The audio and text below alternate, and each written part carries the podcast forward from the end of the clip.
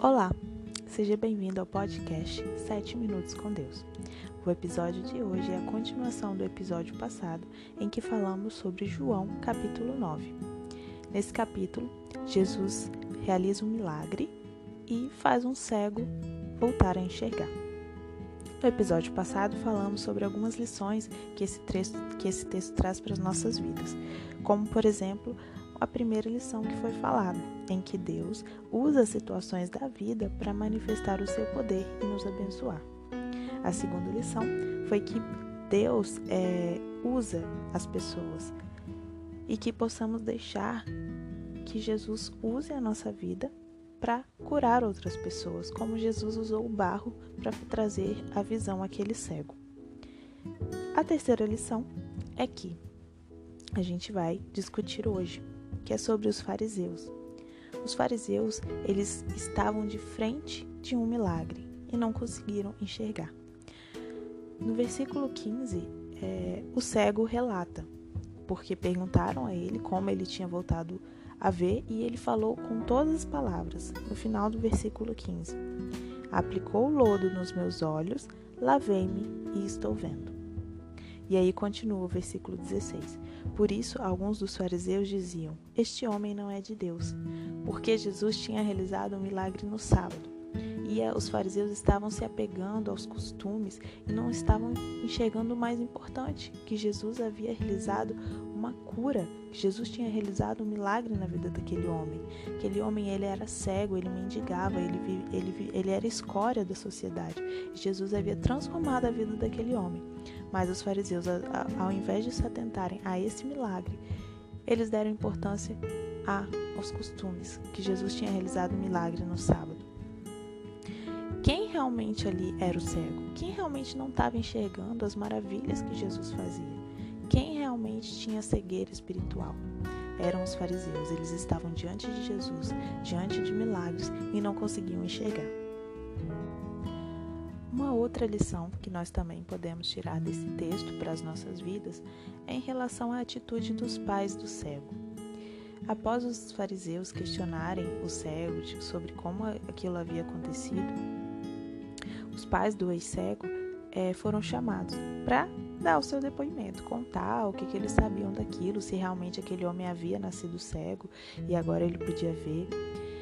E os pais do cego, do ex-cego, né, no caso, eles foram guardas, porque diante dos fariseus que poderiam ter o poder de expulsar eles da sinagoga, eles se acovardaram. Eles falaram: pergunte ao cego, pergunte ao próprio ex-cego como isso aconteceu. Ele já é maior de idade. Ou seja, eles foram covardes. Eles passaram a responsabilidade para o ex-cego. Eles sabiam, eles tinham certeza que aquele milagre tinha acontecido, porque eles tinham, tiveram um filho cego. Eles viram que agora ele podia enxergar. Eles estavam diante de um milagre e não podiam negar esse milagre.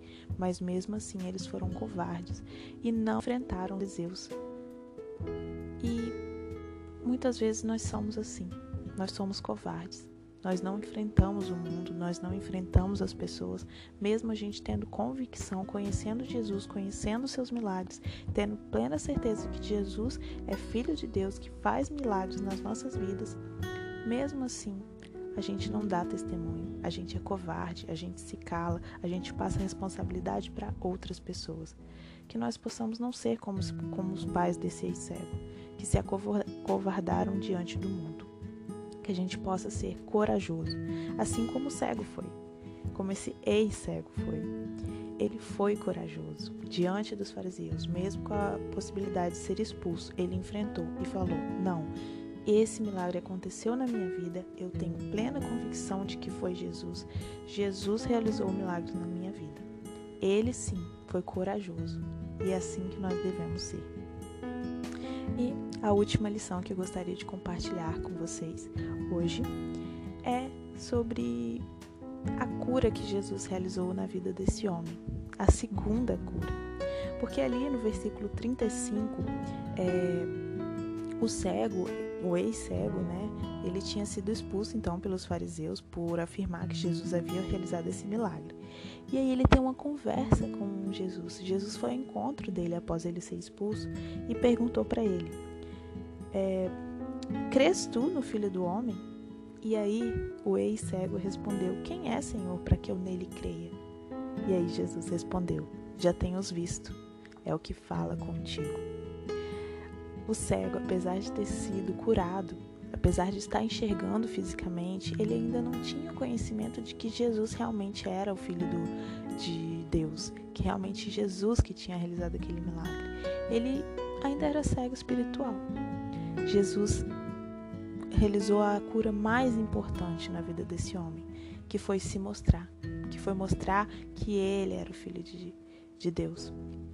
Então, que a gente possa enxergar, não só fisicamente, mas espiritualmente, deixar Jesus curar, deixar Jesus mostrar suas maravilhas, o que ele pode fazer nas nossas vidas. Que ele possa tirar as, as vendas dos nossos olhos espirituais. E no fim, quando o cego se deu por si e percebeu que ele estava falando ali com o Filho de Deus, ele falou no versículo 38: Eu creio, Senhor, e o adorou. Que nós possamos ter essa atitude, enxergar a Jesus com os olhos físicos e com os olhos espirituais e o adorar ver as maravilhas que Ele faz nas nossas vidas, testemunhar, ter ousadia para enfrentar as pessoas e falar: não, Jesus realizou um milagre na minha vida e eu vou testemunhar sobre isso. Eu vou até o fim por Jesus. Que a gente possa tirar as vendas do, dos nossos olhos espirituais e enxergar Jesus, enxergar o nosso Salvador. E Jesus termina falando: Eu vim a este mundo para o juízo, a fim de que os que não veem vejam e os que vêm se tornem cegos. Então, aqueles que acham que são, estão enxergando, que são os donos da, das leis, os fariseus, os religiosos, Jesus veio para deixar essas pessoas cegas e para tirar as vendas das pessoas humildes que se entregam a Jesus, que se ajoelham diante dele, que o adoram. Que essa possa ser a nossa atitude. Que Deus te abençoe.